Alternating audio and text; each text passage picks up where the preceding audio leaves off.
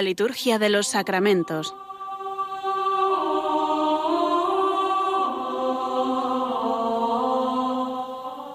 Con el Padre Juan Manuel Sierra.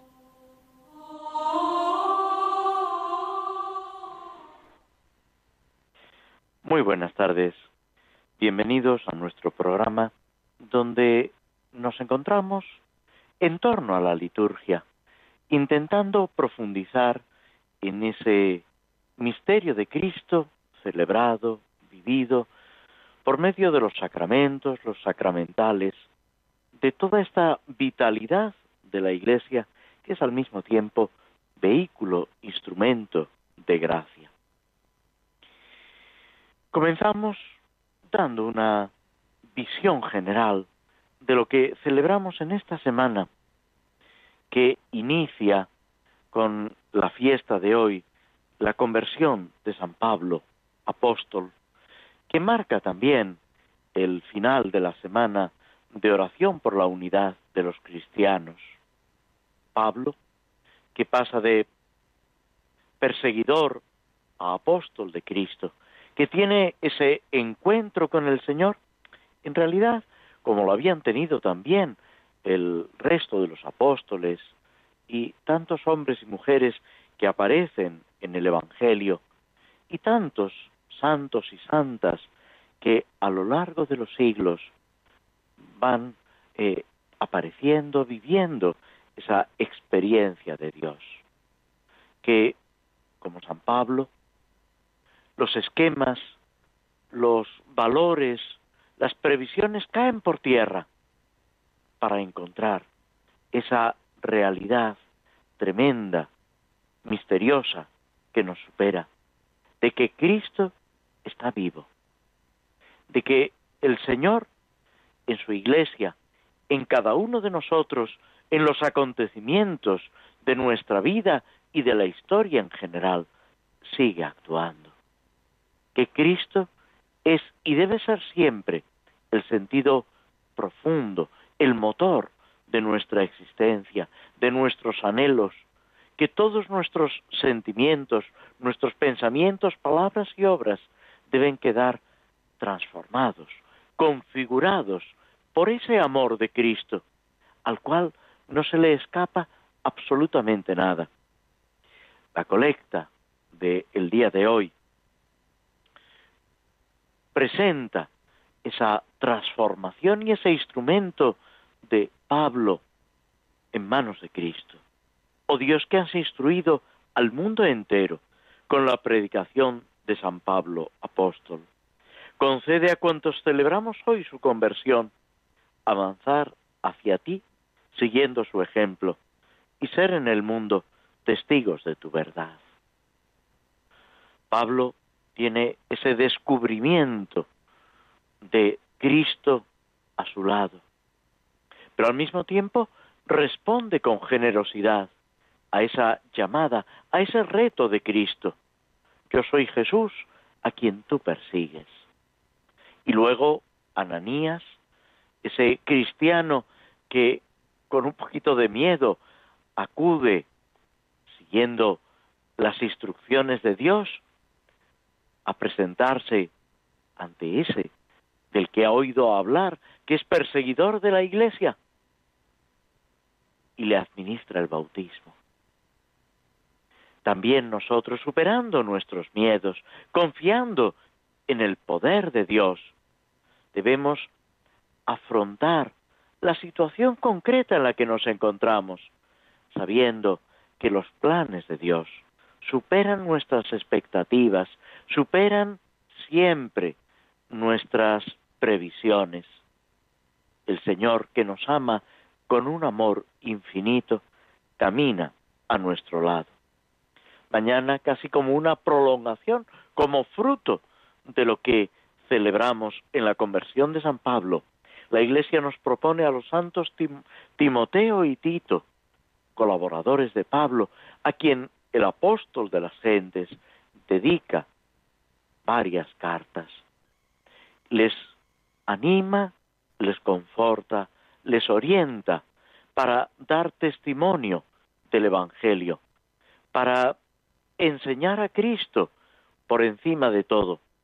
A uno de ellos le dice que anuncie la palabra oportuna e inoportunamente, con todo deseo de instruir.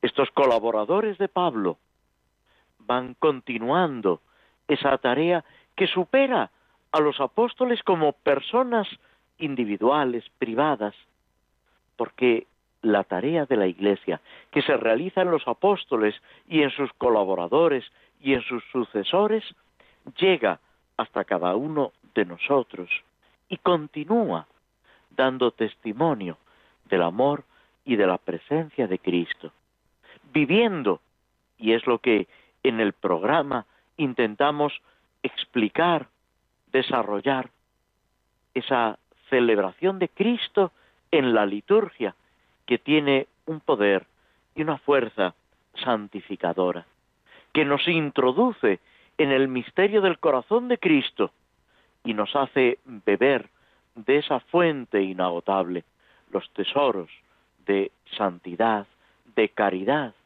que Cristo mismo derrama en nosotros. Después, el día 27, se celebra a Santa Ángela de Merici, que a finales del siglo XV, siglo XVI, con esa llamada a afrontar las dificultades, funda la congregación de Santa Úrsula, mueve hombres y mujeres para ayudar al prójimo, para crecer en el conocimiento y en el seguimiento de Cristo, que atiende especialmente a las personas más necesitadas, que contando con las indicaciones del Papa, se adelanta al concilio de Trento, se adelanta a las realizaciones concretas en la Iglesia, saliendo al paso de tantas necesidades. Fijaos que la caridad es lo que mueve la Iglesia y mueve tantas iniciativas que van por delante de cada época. Es en la caridad, esa exigencia de San Pablo que nos explica preciosamente en la primera carta a los Corintios, a finales del capítulo 12 y principio del capítulo 13, con esa descripción de lo que es, de lo que debe ser. Es la vida de la Iglesia y de los cristianos, vivir en la caridad. Y el día 28 de enero celebramos a ese gran religioso, doctor de la Iglesia, Santo Tomás de Aquino, que con sus obras, con su enseñanza, no solamente alumbra, fortalece la Iglesia de su tiempo, ayuda al Papa en el gobierno de la Iglesia, sino que sigue con su enseñanza, dirigiéndonos, ilustrándonos. El Papa León XIII, con su encíclica Eterni Patris, pedía que los estudios de la teología siguieran teniendo en Santo Tomás ese guía luminoso, esa orientación, no para prescindir de los avances que a lo largo de los siglos después de Santo Tomás, muere en 1274, no para prescindir de todo lo que hemos avanzado, pero para fundamentarnos en ese doctor angélico, en ese maestro de la verdad y del amor de Jesucristo, ese doctor que aúna la vida mística con la teología, con una entrega realmente admirable en el servicio a los hermanos, en la enseñanza del camino de la verdad. Santo Tomás muere eh, sin llegar a tener eh, más de 45 años y sin embargo toda su vida está dedicada a Cristo y a la verdad. Y al final de su vida experimenta una gracia mística excepcional, según algunos relacionada con la Eucaristía, y hace que considere todo lo que ha escrito, la suma teológica, la suma contra gentiles, el comentario a las sentencias, los comentarios bíblicos, los comentarios a los escritos de Aristóteles, etcétera, como algo irrelevante en comparación de lo que ha vivido en la presencia de Dios. Y nos está enseñando a valorar por encima de todo ese deseo de santidad, como también nos enseña la oración colecta de este día. Oh Dios que hiciste a Santo Tomás de Aquino digno de admiración por su ardoroso anhelo de santidad y por el estudio de las ciencias sagradas. Concédenos comprender lo que él enseñó e imitar plenamente lo que realizó. Y terminamos el mes de enero, aunque por ser domingo litúrgicamente no se celebra, excepto en la orden salesiana, a San Juan Bosco, presbítero, mucho más reciente, a caballo entre el siglo XIX y el siglo XX, dedicado por completo a la formación de los jóvenes, al cuidado de los más pequeños, en la enseñanza y en el camino también de la santidad.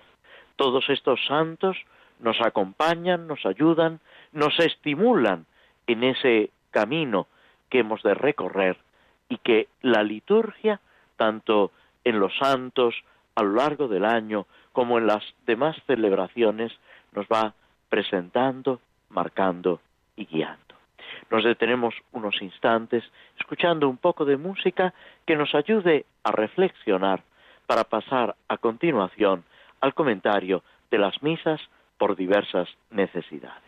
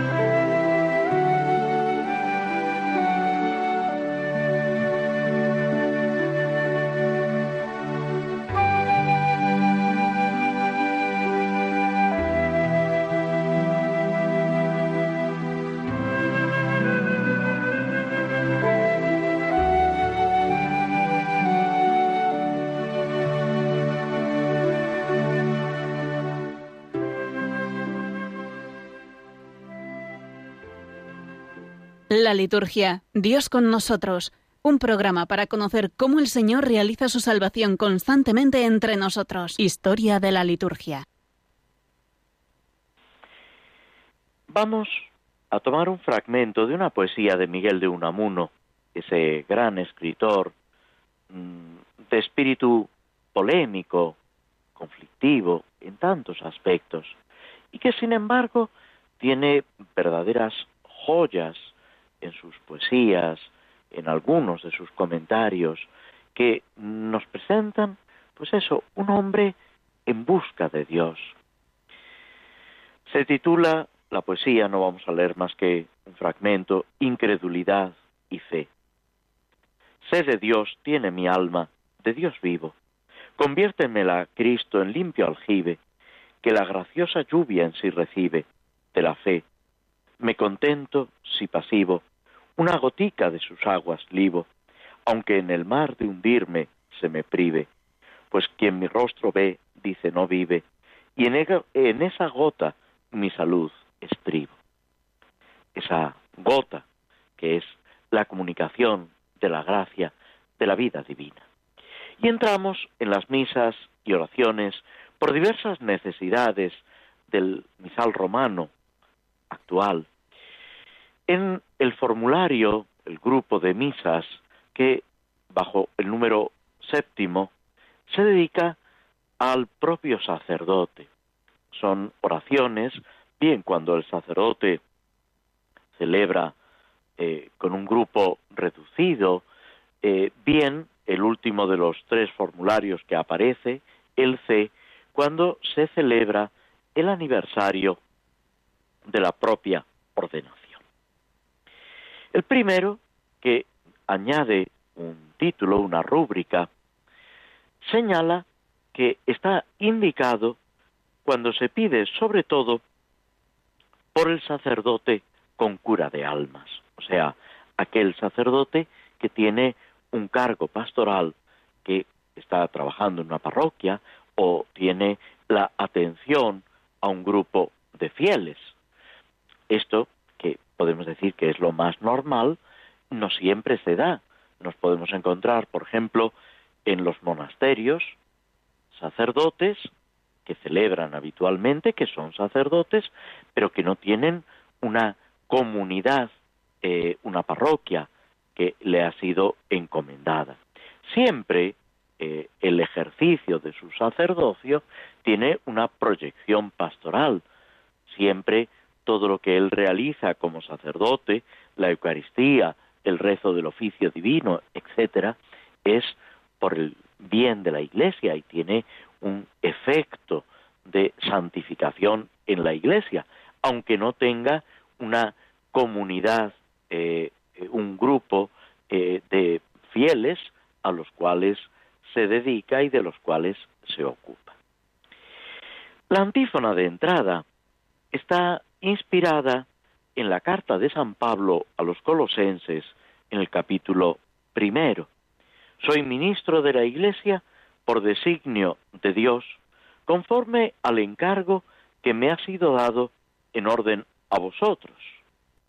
Anunciamos a Cristo para presentarlos a todos perfectos en Cristo Jesús.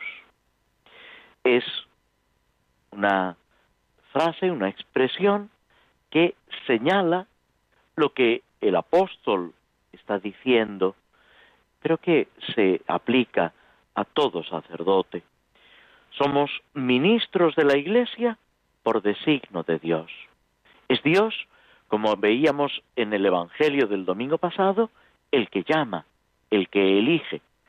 Juan Pablo II, San Juan Pablo II, cuando por primera vez estuvo en España, dirigiéndose a los seminaristas, les hablaba que aquel que tiene el sacerdocio ha sido llamado, consagrado y enviado. Esos tres aspectos o esos tres momentos siempre están eh, marcados por la iniciativa de Jesucristo. Es Jesucristo el que llama, el que consagra y el que envía. Por supuesto que es algo que marca, que transforma la vida de aquel que se encuentra con Cristo. Al mismo tiempo, es algo en favor de los demás, en favor para edificación de la Iglesia como cuerpo de Cristo. Es un encargo que se ha recibido en orden a los demás. Ya San Agustín, hablando a los fieles, decía, con vosotros soy cristiano, para vosotros soy obispo. Ese sacramento del orden va buscando el bien de la comunidad, la edificación de la Iglesia y es una responsabilidad por supuesto, una responsabilidad que se recibe junto a la gracia de Dios, como dirá en otro lugar San Pablo, que se fió de mí y me confió este ministerio. El Señor, gracias a Dios, podemos decir, no nos deja solos, nos acompaña, remedia nuestra debilidad, nuestras deficiencias, hace que en medio de nuestras flaquezas resplandezca el poder de Cristo. Por eso mismo, el apóstol de las gentes dice, cuando me siento débil, entonces soy fuerte. Es Cristo. Vivo yo, ya no yo, es Cristo quien vive en mí, el que actúa en cada uno de nosotros. ¿Para qué? Para anunciar a Jesucristo, para explicar que el Señor, como decíamos en la primera parte del programa, el Señor está vivo, que Cristo no ha muerto.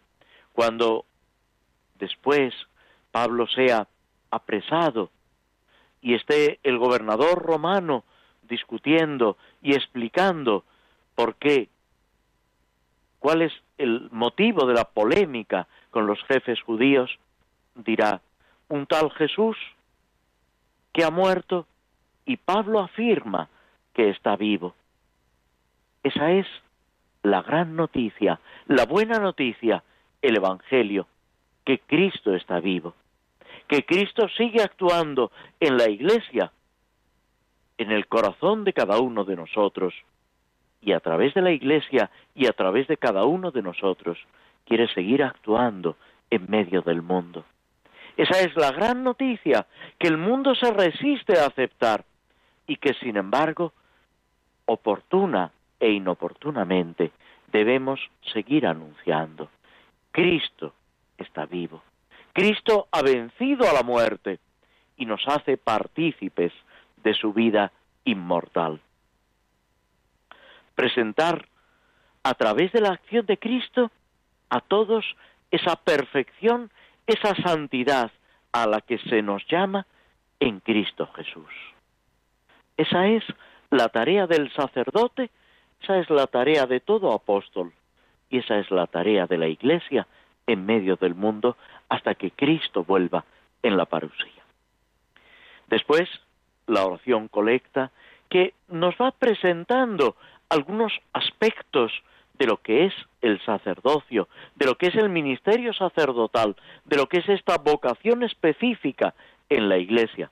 Nos dice, oh Dios, que has querido que presidiese a tu familia, no por la estima de mis propios méritos, sino por la sola e inefable generosidad de tu gracia.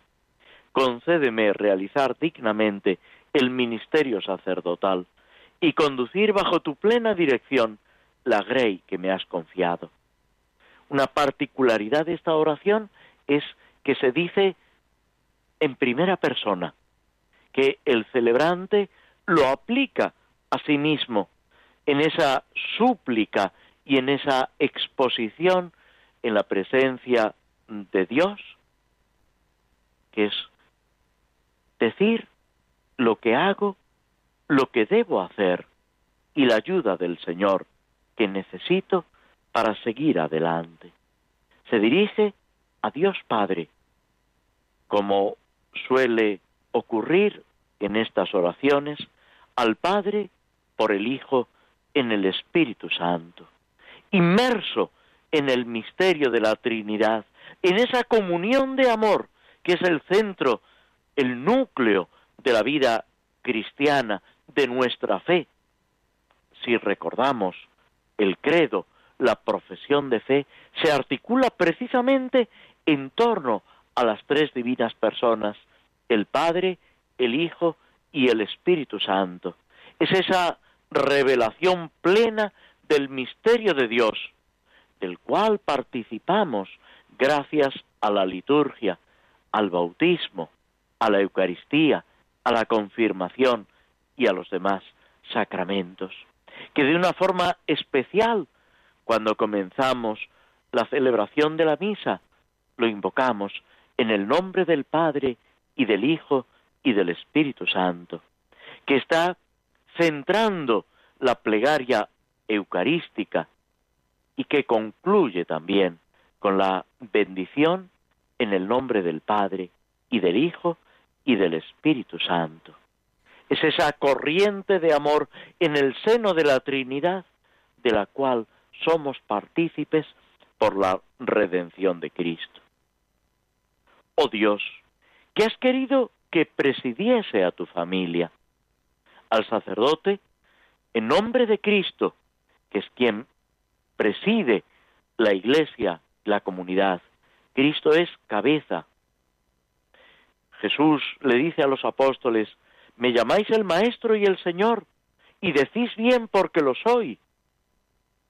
Pues si yo, el Maestro y el Señor, os he lavado los pies, eso mismo tenéis que hacer vosotros. Y es lo que el sacerdote, actualizando, haciendo presente ese señorío, esa enseñanza de Cristo, debe hacer con la comunidad cristiana, con la iglesia y con ese grupo de fieles que le ha sido confiado. Ponerse a su servicio, ser el último, el servidor de todos, edificando en la caridad a esa comunidad que se le ha confiado, cuidando de todos y de cada uno, especialmente de los más necesitados, como ese buen pastor que busca a las ovejas, que las llama por su nombre, que las conoce, que las quiere, y que cuando están enfermas, débiles, las carga sobre sus hombros, para conducirlas de nuevo al redil, a ese único rebaño bajo un solo pastor, que es Jesucristo. Y aquí nos remitimos a ese capítulo 10 del Evangelio de San Juan, donde la imagen del buen pastor que se centra en Cristo es también una enseñanza, un modelo para el sacerdote y para todos los fieles que participan de ese pastoreo de Cristo, que deben unirse en la unidad de un único rebaño y al mismo tiempo sentirse vinculadas, agradecidas a esa tarea, a esa solicitud, a ese cuidado de Cristo por cada uno de nosotros. Y todo esto en el sacerdote no por los propios méritos. A lo largo de la misa, en repetidas ocasiones, el sacerdote, sobre todo con unas oraciones que hace en voz baja, reconoce su propia indignidad. ¿Quién es digno de acercarse? Lo decimos antes de la comunión. Señor, no soy digno de que entres en mi casa. El centurión romano se considera indigno de recibir a Cristo. Zaqueo, en cambio, le abre su casa. Y ambos obtienen la salvación. No somos dignos, pero el Señor quiere entrar hasta lo más profundo de nuestro corazón. Y el Señor quiere servirse de cada uno de nosotros, del sacerdote, de aquel que ha recibido el sacramento del orden y también de todo fiel cristiano que está llamado a ser Cristo en medio del mundo, no por nuestros méritos, sino por la bondad del Señor, por la inefable generosidad de la gracia divina. Es el Señor quien nos transforma, quien nos hace participar de su misma vida.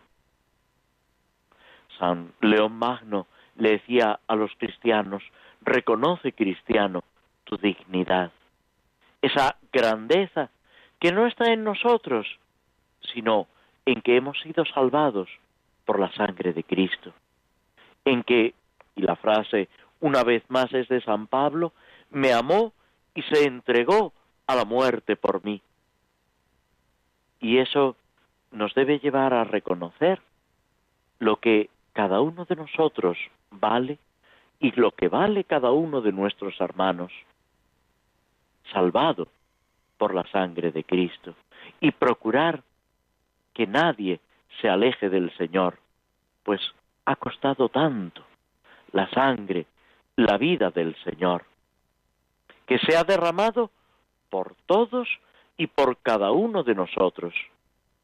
El Señor quiere que todos se salven y lleguen al conocimiento de la verdad. Y a continuación llega esa petición clara, decidida del sacerdote. Concédeme realizar dignamente el ministerio sacerdotal, que haga de forma adecuada aquello para lo que me has elegido, esa tarea que me has encomendado, para conducir bajo tu plena dirección. Es Dios el que mueve, el que dirige. Dirá San Pablo, ni el que siembra ni el que ciega, sino el Señor quien da el crecimiento. Conducir a la grey, a ese rebaño que me has confiado. El rebaño es de Cristo, es de Dios Padre, y a Él lo debemos conducir, fiados en su palabra, en su fuerza y en su acción. Nos detenemos de nuevo unos momentos para que la música nos ayude a reflexionar toda esta realidad de fe que la liturgia nos presenta.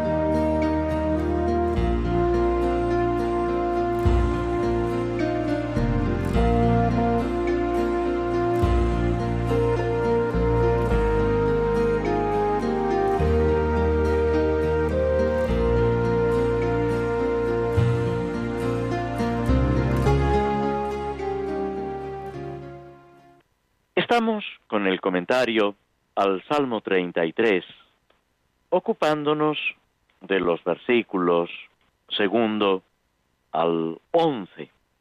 Bendigo al Señor en todo momento, su alabanza está siempre en mi boca.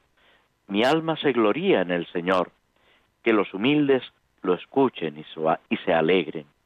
Proclamad conmigo la grandeza del Señor, ensalcemos juntos su nombre, etc. El salmista comienza con esa, eh, ese reconocimiento de la protección divina que él ha experimentado y que lo llena de agradecimiento. No se trata, y esto vale también para cada uno de nosotros, de algo pasajero, de un momento determinado, ni siquiera de los momentos que vivimos en las celebraciones, en la liturgia. Hay una liturgia en el Antiguo Testamento que, por supuesto, no es como la liturgia que en Cristo nosotros celebramos, pero que sí que son celebraciones, uso de salmos, eh, ofrecimiento de sacrificios, que aparecen repetidas veces en el texto bíblico en los libros históricos, aludido en los libros sapienciales, etc. Esa protección de Dios es algo que marca toda la vida del creyente, sus acciones, sus pensamientos. La relación con Dios se fundamenta en esa dependencia esencial. Es toda nuestra existencia la que se realiza, debe realizarse en comunión con Dios. Esa comunión es real, pero además debe ser algo consciente. A veces algunos autores hablan de un ateísmo práctico. No es que no creamos en Dios, pero nuestra vida se desarrolla como si Dios no existiera, como si Él no pudiera intervenir. Y esto choca diametralmente con lo que el Evangelio nos dice y después todo el resto del Nuevo Testamento. Cuando Jesús le dice a los discípulos, hasta los cabellos de vuestra cabeza están contados. No valéis más que los gorriones, que los pajarillos, que las flores del campo, que la hierba del campo. Confiad, cuando al mismo tiempo exhorta a vivir cada día en esa confianza. A cada día le bastan sus disgustos. No os preocupéis por el día de mañana. Esas palabras del Evangelio, esa enseñanza de Cristo, sigue teniendo actualidad. Uno puede decir, no, pero esto no es para tiempo de epidemias, de crisis sanitarias. Sí, también, especialmente cuando nos vemos rodeados de dificultades. Es cuando tenemos que redoblar nuestro sentido de fe, nuestra confianza en el Señor por encima de todo. Dios debe marcar todo nuestro ser. El rey David, a quien se atribuye el salmo, no era un anacoreta, no era un ermitaño, era un hombre de mundo, con sus fallos, algunos lamentables. Llega, y lo sabemos, lo hemos leído y escuchado tantas veces, incluso al homicidio. Y el homicidio no de un culpable, sino de una persona inocente. Pero por encima de todo, es un creyente sincero, que escucha el mensaje de Dios, que es capaz de reconocer su pecado, de arrepentirse y volver al Señor, y que merece ese elogio tan grande que aparece en la Sagrada Escritura. Encontré a David, mi siervo, hombre según mi corazón, que no es decir que todas las actuaciones, como señalábamos, fueran perfectas, pero que tiene esa docilidad, esa cordialidad con el Señor, que le llega incluso a descubrir y a mm, arrepentirse de sus fallos. Y esto sigue siendo una realidad. La vida de fe no es una utopía, es algo que los santos han vivido, incluso los más recientes.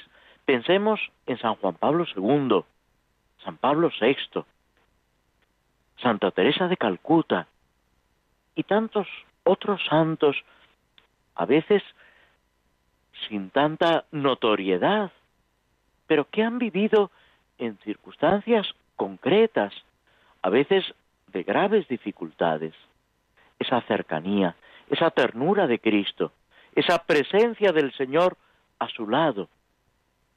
Y han confiado por encima de todo. Debemos vivir con naturalidad esa presencia del Señor. El Salmo invita también a todos los demás a la alabanza. Engrandeced conmigo a Dios, al Señor. No es solo el salmista el que bendice a Dios, sino que la alegría de la fe es un fuego abrasador que debe encender a todos los humildes, a todos los que son capaces de entusiasmarse, llenos de agradecimiento, descubriendo esa acción de Dios. Si amáis a Dios, arrebatad al amor de Dios a todos los que con vosotros están unidos, a todos los que se hallan en vuestra casa. Si por vosotros es amado el cuerpo de Cristo, unid a la iglesia, uníos a la iglesia en ese grito gozoso, engrandeced conmigo al Señor. ¿Por qué? Y es lo que se desarrolla en los versículos quinto al octavo. Consulté al Señor y me respondió. Esa respuesta, esa ayuda de Dios que no nos falta nunca. Por eso sigue diciendo, contempladlo y quedaréis radiantes. Vuestro rostro no se avergonzará. Si ponemos en Dios nuestra confianza, todo queda iluminado y transformado. Fijaos que eso no quiere decir que no desaparezcan las dificultades, sino que en Él encontramos la fuerza para seguir adelante, para avanzar por encima de todo, para vivir esa presencia del Señor a nuestro lado. También se nos señala en la pasión esa necesidad de mirar a Cristo, mirarán al que atravesaron, esa contemplación para vivir en el amor del Señor, para gustar y ver qué bueno es el Señor, como se dice en los versículos 9 al 11. Esa participación en el banquete de la amistad de Cristo, ese vivir en la abundancia, ese, como dirá después el Evangelio, buscar el reino de Dios y todo lo demás se nos dará por añadidura. Es lo que Santa Teresa en esos versillos tan conocidos expresa. Quien a Dios tiene, nada le falta, solo Dios basta. Nos detenemos aquí en nuestro comentario del Salmo 33 para pasar dentro de unos instantes al comentario del Señor de los Anillos, esta obra maestra de Tolkien.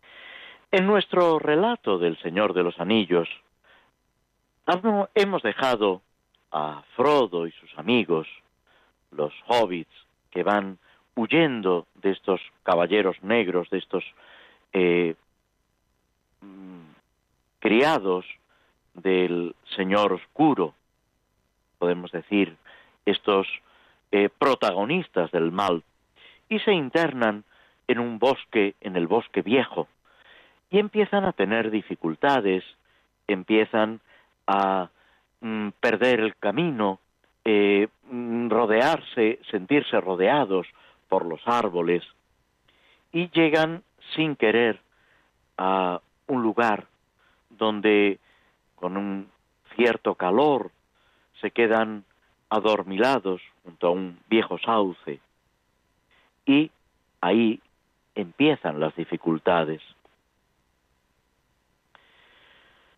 Frodo, asustado, se lamenta. El viejo sauce que ha sumergido a Frodo en el riachuelo, del que lo ha liberado Sam, el único de ellos que ha sido capaz de resistir a ese sopor, a esa somnolencia. Cuando lo ha rescatado, se dan cuenta que tanto Merry como Pipín, los otros dos amigos, han quedado atrapados en el sauce. Es como si el sauce los hubiera metido dentro, a uno de ellos completamente, y el otro ya solo se le ven las piernas. Ante eso, Sam eh, decide actuar, se lamenta de no tener un hacha y se acuerda de que con el fuego puede hacerle daño a ese árbol malvado, digámoslo así. Frodo manifiesta sus reservas porque puede hacer daño a los que están dentro del árbol. Después de dudar, se deciden a actuar y escuchan los gritos de sus dos amigos, pidiendo que apaguen el fuego, porque si no van a sufrir males mayores. Ante esa incertidumbre, ante esa zozobra de no saber cómo actuar, sin saber por qué, Frodo empieza a gritar, a pedir ayuda. Y no se sabe cómo, empieza a oír una canción y aparece un personaje curioso. Un personaje que va vestido, diríamos, de una forma estrafalaria, con un sombrero, con grandes botas, de color amarillo, chaqueta azul, barba castaña, ojos azules y brillantes, cara roja, que se queda sorprendido y cuando ellos lo detienen, dice, soy Tom Bombadil. Frodo le explica que sus amigos están atrapados en el sauce. Y Tom sin darle mayor importancia, señala que eso tiene fácil arreglo. Canta una canción que es como si dijéramos una orden perentoria y el sauce no tiene más remedio que expulsar a los dos hobbits. Tom Bombadil ríe y los va a conducir a su casa, los va a proteger es curioso cómo, y es, podemos decir, la primera vez que sucede o la segunda, porque ya el primer encuentro con los elfos ha venido marcado, encuentran una ayuda inesperada. Nosotros desde la fe diríamos que es la providencia. Dios que cuida, que se ocupa de nosotros. Cuando menos lo esperamos, surge esa ayuda, ese auxilio que necesitamos. Cosas que a lo mejor no terminamos de comprender, Poco después, Frodo va a preguntar, pero ¿quién es Tom Bombadil? ¿Quién es este personaje curioso, misterioso, que nos ha ayudado? Pero todo esto eh, mm, creando una amistad es otra de las características de este libro al que nos estamos eh, dedicando en estos últimos minutos de nuestro programa, El Señor de los Anillos. Es una historia de amistades que se van tejiendo, como debe pasar también en la vida de cada uno de nosotros. Nos juntamos, nos separamos, pero hay unos lazos que se crean y que ya no se borran nunca. No podremos estar siempre junto a nuestros amigos, pero esos lazos, esa amistad, esa ayuda permanece para siempre en nuestros corazones. Hay unos hilos que se tejen y que ya nunca desaparecerán en nuestra vida. Es a lo que estamos llamados en lo natural y en lo sobrenatural. Es esa misteriosa solidaridad que en el credo, en el catecismo, se llama la comunión de los santos. Es lo que debemos vivir con todo entusiasmo, con toda intensidad.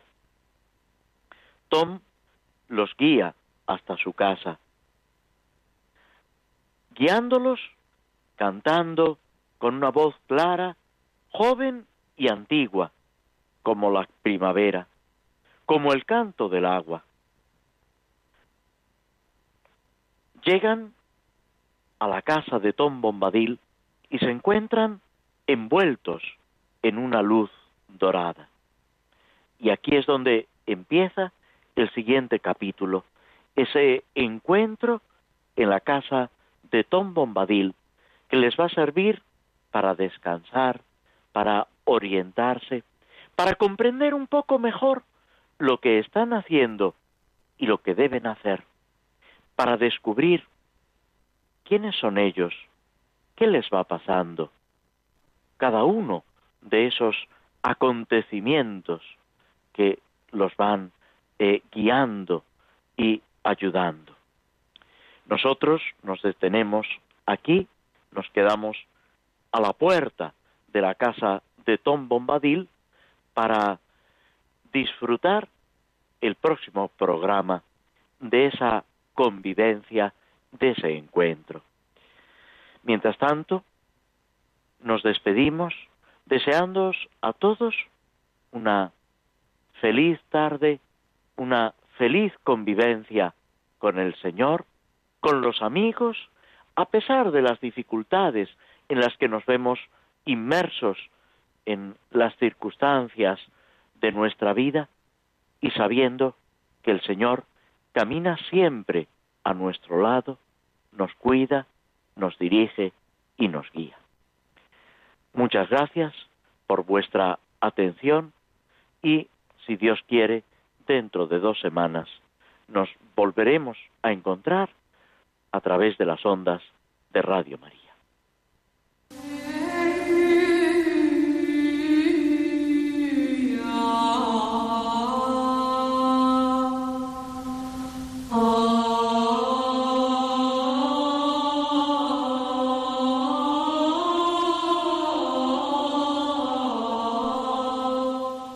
Así concluye en Radio María la Liturgia de los Sacramentos, un espacio dirigido por el Padre Juan Manuel Sierra.